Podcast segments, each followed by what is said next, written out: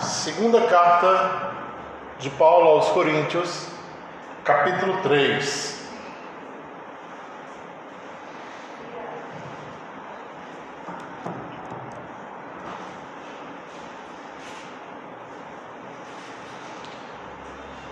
Vamos fazer a leitura a partir do versículo 1. Diz o texto assim da Escritura. Será que com isso estamos começando a nos recomendar e a nós mesmos novamente? Será que precisamos, como alguns, de cartas de recomendação para vocês ou da parte de vocês? Vocês mesmos são a nossa carta, escrita em nosso coração conhecida e lida por todos. Amém? Abra sua Bíblia agora também no Evangelho de Mateus, capítulo de número 22.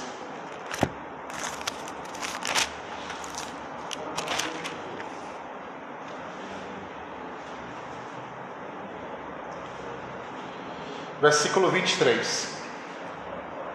Mateus 22, 23. Se não quiser abrir, pode acompanhar a leitura. Naquele mesmo dia, os saduceus que disseram que não há ressurreição aproximaram-se dele com a seguinte questão. Eu vou pular para o versículo 29. Jesus respondeu: Vocês estão enganados porque não conhecem as Escrituras e nem o poder de Deus. Vamos fazer uma breve oração? Pai Celestial, eu quero te louvar nessa noite pela tua presença, graça, amor e misericórdia. Vem falar conosco, Senhor, é, de maneira graciosa, vem escrever nos nossos corações a tua palavra nessa noite. No nome de Jesus eu te louvo e te agradeço. Amém.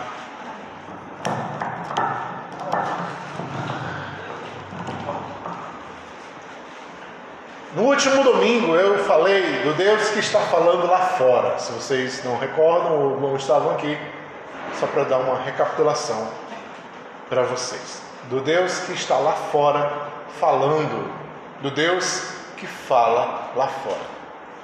É, hoje eu pensei em falar sobre algumas questões relacionadas a essa fala, da fala do Deus lá fora, da fala do Deus fora das portas, da fala do Deus que não é ouvida, que não é percebida, que não é diagnosticada ou que não é audível, da fala do Deus que é necessária, da fala do Deus que se multiplica, da fala do Deus que está em nós, nas nossas vidas.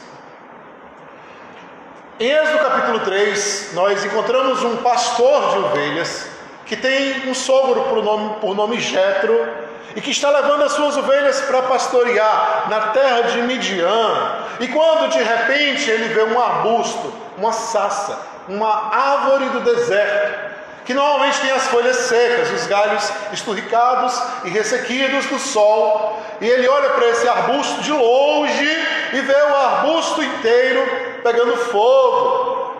Mas o grande detalhe é que ele não escuta nenhum crepitar de galhos, ele não escuta nenhum crepitar de folhas secas. Ele vê o fogo, ele vê o arbusto, ele vê o deserto e nada mais acontece a partir daí. E esse pastor, todos nós sabemos quem é Moisés. Então ele diz: Eu vou até lá, porque eu quero ver que coisa incrível é essa que a sassa pega fogo, mas não queima. E então ele se aproxima do lugar onde há aquele incêndio e escuta uma voz que diz: Moshe, Moshe, Moisés, Moisés, tira as sandálias dos pés, que o lugar que está é terra santa. E ele tira as sandálias dos pés e ele diz: Eu sou o Deus de teus pais, eu sou o Deus de Abraão, de Isaac e de Jacó. Eu tenho ouvido o clamor do meu povo, eu tenho visto a opressão que ele tem sofrido, e eu tenho conhecido o que ele tem passado. Dando um salto. Quando a gente chega lá em, Deuteronômio capítulo 4. Moisés está falando com o povo dizendo o seguinte: Olha, pessoas, pessoas que andaram comigo no deserto, vocês sabem que Deus tem andado conosco esse tempo inteiro. Vocês sabem que Deus não me permitirá entrar na terra prometida, mas eu morrerei antes. Vocês sabem também que é necessário que vocês cumpram todos os estatutos e mandamentos da lei, porque os povos de fora ficam admirados conosco por duas coisas. A primeira delas é a maneira como o nosso Deus se relaciona conosco, de maneira íntima, de maneira próxima, porque nunca se ouviu falar entre eles deuses que sejam tão íntimos do seu povo. E a segunda coisa é que as pessoas olham para nós e dizem: nunca se ouviu falar num povo que tenha juízos tão justos e estatutos tão dentro do parâmetro da justiça. Não se esqueçam, Deus é fogo que consome, assim como vocês o viram no Horeb. Portanto, não façam imagens nem esculturas de Deus, pois Ele é fogo esses dois relatos são bem curiosos. Eu vou começar por eles hoje. Talvez eu avance mais e a gente consiga falar de mais alguns. Primeiro, Deus que se apresenta como fogo. Porque Deus é fogo. Quando Deus se apresenta como um fogo, quando Deus se mostra como fogo, quando a figura que nós olhamos para Deus, para a nossa vida é fogo, podemos ter várias imagens, caricaturas e referências a respeito disso. Mas é, no frigir dos ovos, muitas delas são meio que equivocadas, estranhas. A primeira imagem, quando ouvimos Moisés falar que Deus é fogo consumidor, entendemos Deus como um Deus irado, como um Deus que, que fumega, como um Deus que fumega, como um Deus que consome, como um Deus que queima, como um Deus que destrói. Quando a gente lembra da, da imagem passada, retratada nas Escrituras, de Deus descendo no Horeb, o Horeb inteiro pegando fogo e fumaça e, ardor, e o povo teve medo naquele dia da, da presença, da manifestação de Deus. A gente tem essa figura, essa metáfora, essa imagem, essa, esse código. A gente traz para si que Deus é fogo que consome. Mas eu mostrei de propósito outro texto para vocês em seguida. E por que eu estou falando dessas coisas? E por que eu li o texto em Coríntios? Como eu falei para vocês, hoje eu queria falar sobre a linguagem de Deus. A linguagem de Deus nada mais é ou nada menos é a forma como Deus se manifesta a nós, se manifesta às nossas vidas, se manifesta a nossa existência.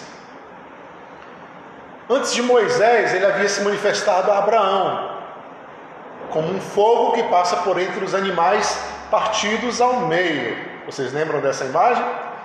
E aí, quando ele faz aquele pacto com Abraão, e ele passa no meio dos animais que estão com o rosto virado para a sua cauda, partidos ao meio, em outras palavras, ele faz um pacto com Abraão. E qual é o pacto que ele faz com Abraão? Abraão, olha só, olha o tamanho do pacto que ele faz com Abraão. Abraão, se eu não cumprir o que eu estou te prometendo, que eu fique como esses animais, partido ao meio. E aí ele passa como um fogo no meio dos animais. Também uma manifestação flamegante, fumegante, chamegante de fogo. Então, o que o fogo tem a nos dizer a respeito de Deus? Não é que ele é Deus assustador, não é que ele é Deus destruidor, não é que ele é Deus que queima o que está à sua frente, não. O próprio Moisés explica isso no Deuteronômio capítulo 4. Ele diz: não façam imagens de Deus. Ou seja, não tentem dar um rosto a Deus. Não tentem dar uma cara para Deus. Não tentem dar um traço a Deus. Por quê? Porque Deus é fogo. Alguém já conseguiu desenhar o fogo? Por mais que se desenhemos, que a gente desenhe o fogo, tente desenhar o fogo, todo fogo é um fogo diferente. Toda fogueira é uma fogueira diferente.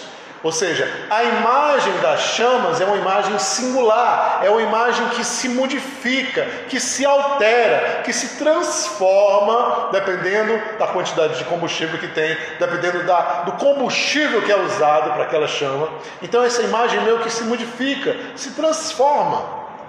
Quem brincou muito com fogo como eu sabe muito bem disso, né, como criança. Se você queima plástico, a chama é de uma cor. Se você queima papel, se queima madeira, é outra chama. Se tem muita, é um tipo de chama. Assim. Todas as chamas são diferentes. Isso nos apresenta um Deus que é chama, ou seja, um Deus que a gente não consegue rascunhar precisamente, desenhar exatamente como ele é, mas consegue ter uma imagem daquilo que ele é, consegue ter uma figura daquilo que ele é. Pode se interpretar de várias formas. Percebam que Moisés, quando ele vê, ele diz assim: aquilo é um fenômeno. Ele vê a sarça queimando e diz: é um fenômeno. Eu vou até lá e ver esse fenômeno de perto.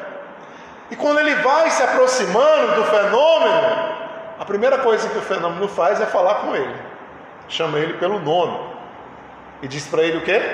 Tira as sandálias. Ou seja, Moisés não é um fenômeno aqui. Quem está aqui é uma pessoa, e mais, uma pessoa que precisa ser reverenciada. Tira aquilo que está sujo em você, porque você agora acaba de pisar em território sagrado. E aí Moisés tira as sandálias. Uma das imagens de Deus que nunca a gente pode perder de vista é a imagem do fogo. Porque todas as vezes que a pessoa for dizer para você quem é Deus, você diz: depende da chama, depende do dia, depende do combustível, depende do que está lá. O apóstolo Paulo também ele usa essa figura. Eu acredito nesse mesmo texto que eu acabei de ler, só que mais à frente. Ele diz: Se a sua obra for ouro, prata, pedras preciosas, feno, palha ou madeira, eu não sei, mas naquele dia ele saberá, porque ele vai provar todas as obras com que? Com fogo.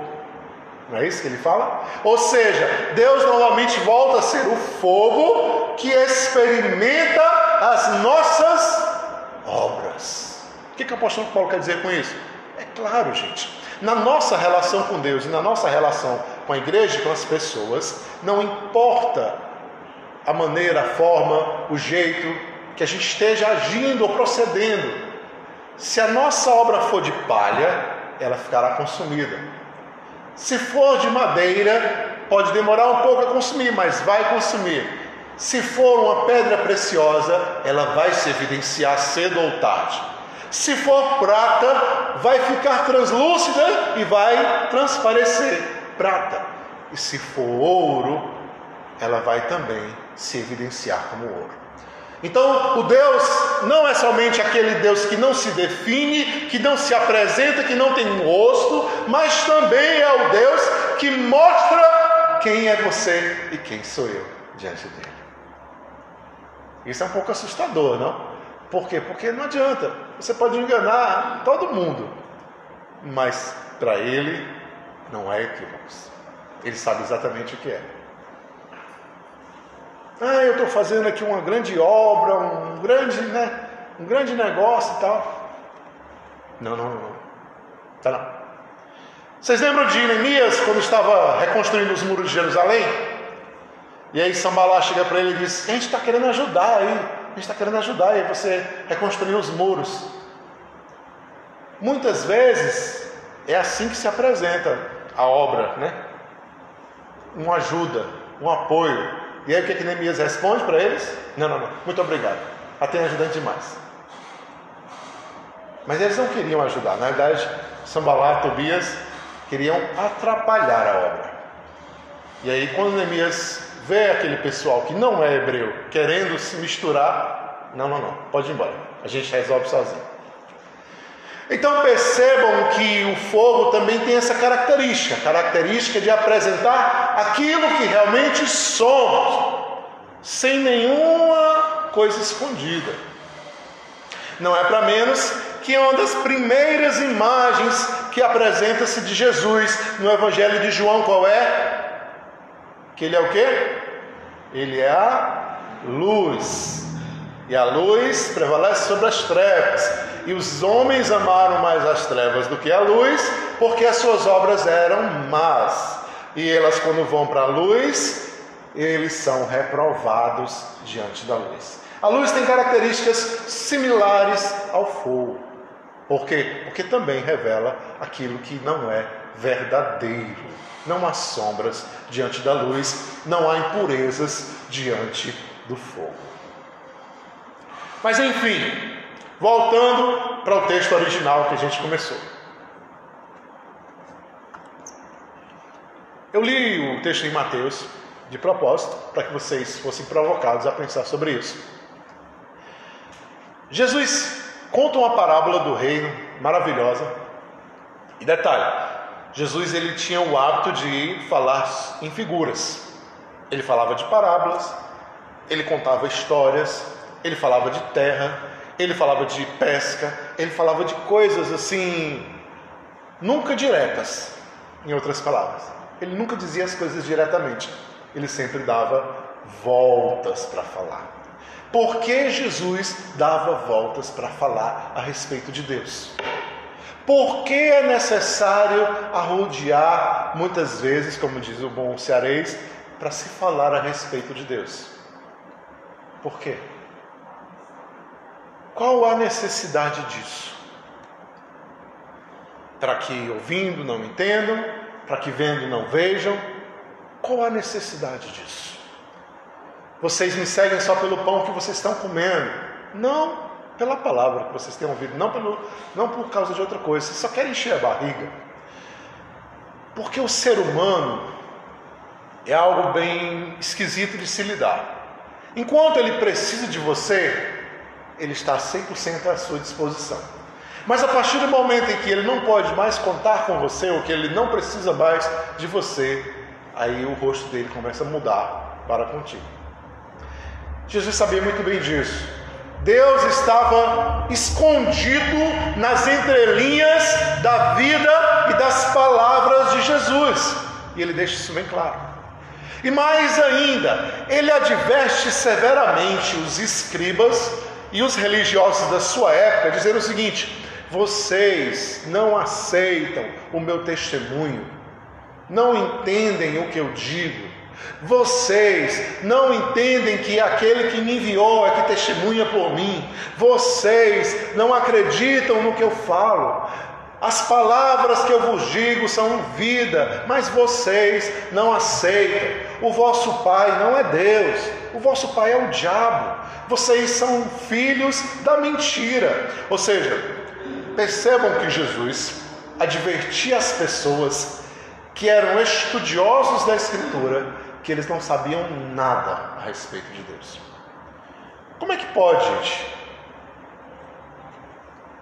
Dentro de uma época onde a Escritura era tão vista, tão olhada, tão observada, tão apreciada, pessoas que viviam diretamente conectados a isso, simplesmente não saber as coisas. Inclusive doutores disso, doutores da lei das coisas. Isso é um pouco preocupante. Por quê? Porque eu fico pensando para mim e para você. Se a gente não estudou nem um terço ou uma metade do que um judeu estudou para ser um escriba, será que a gente sabe alguma coisa mesmo? Veja um exemplo, Nicodemos, doutor da lei, chegou para Jesus e começou a conversar com Jesus a respeito da vida eterna.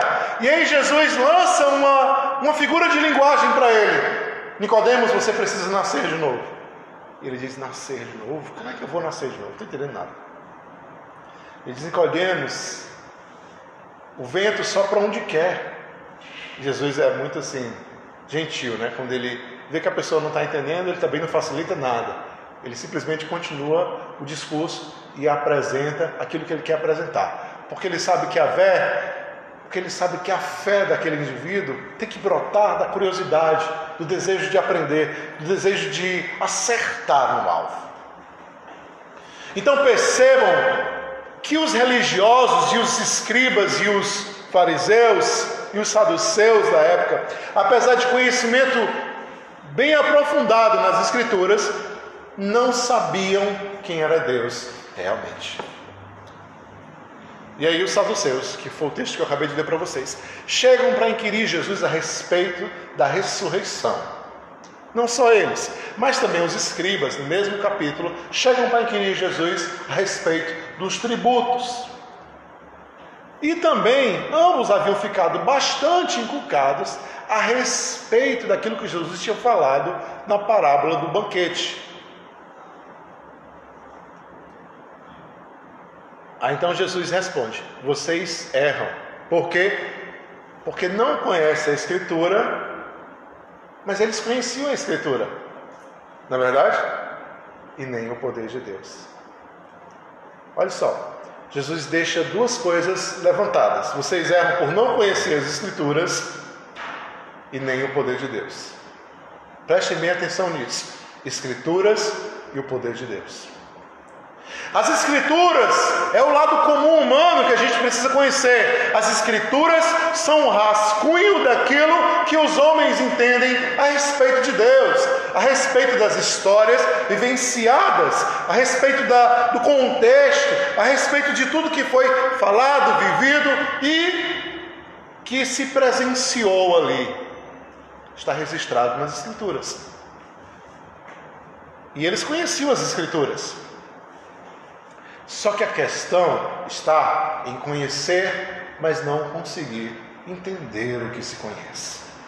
Conhecer, mas não conseguir absorver o que está ali.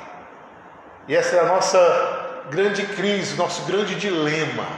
Hoje em dia existem é, muitas e muitas e muitas e muitas religiões que têm como base fundamental as Escrituras. E divergem de pensamento quase que opositoriamente. Brigam ferrenhamente sobre alguns assuntos, não chegando a lugar nenhum, e dizem que tem a posição correta, e a posição correta é minha, e a posição correta é sua, e a posição correta é dele, e por aí se vai. Isso acontece constantemente. Hoje eu queria desafiar você a pensar sobre o seguinte: Deus é muito mais do que se pode ver. Quando se olha para o fogo, e a gente, você olhava para o fogo, e eu mesmo olhava para o fogo, e olhava para esse texto a respeito do fogo e dizia: o povo de Israel era apavorado, tinha medo de Deus. Eu pensava assim, mas não era isso, não era isso que o texto quer dizer. Hoje eu vim entender o que o texto quis dizer. Quando eu li outro texto que Moisés fala a respeito do texto. Porque ele diz: é fogo porque não tem como se desenhar. Deus é fogo, não tem como você desenhar. Ele é fogo que queima e não queima a sassa. Ele é fogo que queima o monte, mas não queima o monte. Ele é fogo que queima, mas manda as suas tábuas.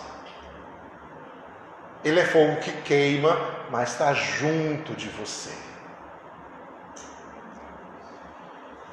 Moisés aponta duas coisas fundamentais, necessárias: relacionamento. Nunca se ouviu falar de um Deus entre os povos estranhos que esteja tão junto do seu povo, seja tão íntimo dele, sem relacionamento é impossível se ver a Deus, se conhecer a Deus, se saber a sua vontade, se saber o que Ele deseja. O que, é que eu estou querendo dizer em outras palavras para você? De nada adianta a sua grande leitura e profunda leitura das Escrituras. De nada adianta você estudar os originais.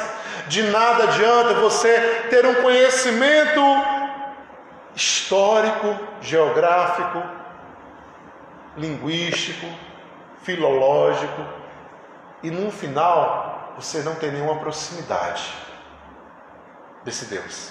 Você não tem nenhuma relação com esse Deus. Aí você diz, mas eu tenho relação com Deus, pastor. Eu dobro os joelhos constantemente. Eu oro constantemente. E aí é que está outra questão. Quando ele fala de relação, e Moisés dá essa primeira pista para a gente, essa primeira chave para a gente de entendimento, ele fala de relação no aspecto pleno. No aspecto pleno. Como é relação no aspecto pleno, pastor? Não adianta você dizer para mim que tem uma ótima relação com Deus, se você tem uma péssima relação com o seu pai. Não adianta você olhar para mim e dizer que tem uma ótima relação com Deus, se você tem uma péssima relação com seu filho. Não adianta você olhar para mim e dizer que tem uma ótima relação com Deus, se você não consegue conversar com seu cônjuge. Não adianta você olhar para mim e dizer que tem uma ótima relação com Deus, se você não consegue ter paz com os da sua família. A relação com Deus, ela se multiplica a partir daí das relações que você tem com os da sua proximidade, com os que estão à sua volta. Pastor, eu tenho uma dificuldade imensa de me relacionar com algumas pessoas. Assim como também Deus tem uma dificuldade imensa de se aproximar de você. Então, é uma chave para você saber um pouco mais de Deus. Relacionamento.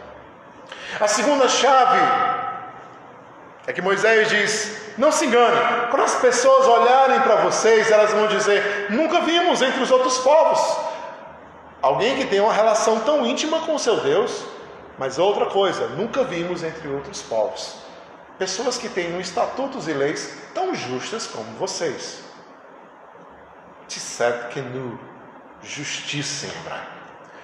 A palavra justiça em hebraico ela representa muito mais do que só dividir pela metade, repartir de maneira igual. A palavra justiça em hebraico nos desafia a uma série de outras questões. Ninguém podia ser explorado até morrer. Todo escravo tinha que ter o seu forro, precisava ter o seu, a sua libertação. Eu vou citar algumas coisas de cabeça, não sei se vou acertar todas, mas vou tentar. Por exemplo, o judeu tinha um período que ele poderia ter um escravo durante seis anos. Depois de seis anos, mesmo que o escravo fosse completamente dele, ele teria que libertar o escravo depois de seis anos. E diz a Escritura que se o escravo dissesse: Eu não quero ser liberto, eu quero ficar com você, meu amor, porque eu gosto de você, e aí ele voluntariamente pedia para furar a orelha dele e se tornava um escravo ali, perpétuo, daquela família, porque ele havia se tornado meio que um membro daquele lugar, não mais um escravo. Assim como foi o escravo de Abraão, não sei se vocês lembram que Abraão estava sem nenhum filho, e aí chega um momento que ele disse para Deus: Senhor, eu não tenho filho, mas tem aqui Eliezer, que é meu escravo, pode dar a geração para ele. Esse é, é o tipo de relação que um judeu tinha que ter com um escravo. Essa é a justiça que o judeu tinha que proclamar. Um judeu que era fazendeiro, que tinha campos que plantava, ele podia plantar e colher todos os anos, mas ele precisava obrigatoriamente pela lei o quê? Deixar um ano de colher e de tocar no seu campo. Para que ele fazia isso, pastor? Para que os pobres pudessem comer de tudo que o seu campo houvesse produzido. Era direito dos famintos passar ali, colher e comer.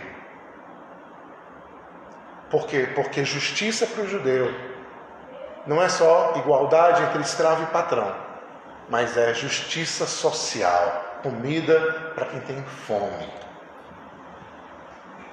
Então, se você quer entender a Deus, vá para as relações. Não tente dar desenhos a Deus. Não tente dar nomes a Deus. Não tente dar formas a Deus. Ele é fogo. Ele é fã. Ele é chama que se movimenta. Mas vá também para a justiça. Olhe aonde você está agindo, olhe onde você está colocando a sua mão, olhe o que você está fazendo com o seu pé, para que você haja sempre com justiça. Quando houver desigualdade, lute para que a igualdade prevaleça. Onde houver fome, dê comida. Não deixe que ninguém sofra pela sua rebeldia ou pela sua teimosia, não. Por quê? Porque Deus é o vingador de todas as coisas. Então, quando. E eu estou ainda passeando no antigo, né? Mas vou já chegar no novo. Quando Jesus apresenta esse texto, ele fala da ressurreição. Eles perguntam sobre o Levirata, não vou citar o texto que vai demorar muito. Casou, morreu, casou, morreu, casou, morreu. Aí, Senhor, ela vai ser mulher de quem? Dos sete irmãos, quando ressuscitar. Se houver ressurreição. A, outra, a pergunta por trás era essa. Aí Jesus disse assim: Vocês não entendem nada, nem da palavra, nem das escrituras, nem do poder de Deus. Quem diz para vocês que na ressurreição alguém vai se casar ou se dar em casamento? Detalhe. Vamos abrir aqui um, um apêndice. Onde é que tem isso nas escrituras? Já pararam para pensar? Onde é que tem nas escrituras o que será depois da ressurreição? Pense comigo, você que é um leitor das Escrituras. Eu não consigo entrar. A gente tem uns textos em Apocalipse, mas não fala, fala de muitos acontecimentos, derramamento dos cálices, abertura dos selos, toque das trombetas. Não consigo lembrar sobre, sobre se vai ter, se, se tem dizendo em algum momento que a gente vai ser igual a anjo. Não, não fala isso. Fala que a gente vai se vestir de branco, mas está falando do, da pureza, Fala que a gente vai cantar, mas está falando da adoração. Mas não fala que a gente vai ser como anjo, nem fala que a gente nem vai se casar, nem se dar em casamento. Interessante, né? Que Jesus fala uma coisa que não está lá escrito. Ele simplesmente avança. Ele vai adiante. Ele segue lá na frente. Quando Jesus fala isso, em outras palavras, ele quer dizer assim: vocês acham que importa vida sexual agora? Não. Que lá não vai ter vida sexual. Não vai haver sexo. Vocês acham que vai ter essa preocupação sexual? Não, não vai ter. Não vai ter mais. Lá vocês vão ser completos, sem necessidade de preenchimentos, sem estar chorando pelo outro, pelos cantos. Não, isso acaba acaba aqui. Essas pessoas que hoje hoje têm uma, digamos assim, uma falta de regularidade na vida sexual, acaba. Vai acabar na ressurreição. Só que isso não está assim escrito por extenso. Mas perceba que Jesus fala assim: vocês não conhecem as Escrituras e nem o poder de Deus. Porque o poder de Deus continua agindo. E isso é que eu quero dizer para vocês. Por exemplo, nós que somos evangélicos temos uma tendência muito grande a nos preocupar pouco com a natureza, com a ecologia. Até 10 anos atrás, 20 anos atrás, 15 anos atrás mais ou menos, eu recordo claramente que muitas pessoas diziam que o discurso ecológico era um discurso do anticristo. As pessoas que viam com esse papo de ecologia, de natureza, isso era coisa da nova era. Quer dizer que vocês não lembram disso, gente? Eu acho que eu não lembro só não, deve, muita gente deve lembrar disso. Dessa conversa toda da nova era, do, do Maitreya, do, do signo de, de peixes Capricórnio, aquela coisa do, dos, das eras. E aí vai. Esse pessoal que se preocupa demais, tem que ter cuidado com isso, isso é coisa da nova era. Eu já vi isso várias vezes. Então perceba que a gente tem uma dificuldade de aceitar isso. Por quê? Porque nós, como cristãos, fomos criados na seguinte mentalidade: o homem é o cabeça e acabou-se. Ele comanda e diz o que é e o que não é. Segundo, o mundo está aí para servir aos servos de Deus. Então, o servo de Deus pode fazer o que ele quiser, porque o mundo está aí é para servi-lo. Ele está aí para dominar e para conquistar. E aí ele mata os animais, ele destrói florestas, ele muda o curso de rios, faz queimada. E quando chega em casa, a janta tem que estar pronta, senão a mulher apanha. E depois ele se ajoelha na, no cantinho e vai agradecer a Deus por tudo que aconteceu na sua vida. Essa era a compreensão que a gente tinha recebido da teologia americana e que foi aqui durante muito tempo e ainda o é em muitos lugares. Não se engane. Muita gente diz assim: para que cuidar das coisas? Vai tudo se acabar. Nunca ouviram isso por aí? Para que cuidar dos rios? Vai tudo se acabar. Deus vai destruir tudo isso aqui. Né? A gente tem essa, essa coisa, né? Vai destruir tudo isso aqui. Tudo aqui vai se acabar. Não vou cuidar disso não. Se jogar lixo mesmo no chão. Vou cuidar disso, nada disso. Essa é a compreensão que a teologia nos ensinava, gente. Passava para nós. Só que a gente vê que isso é extremamente equivocado, está completamente errado, está completamente fora do que Deus pensa, do que Deus é. Por quê? Porque se a gente for ver Isaías 55, eu estou citando Bíblia estou citando o Antigo Testamento, diz em Isaías 55 que a gente vai ser guiado com alegria e em paz.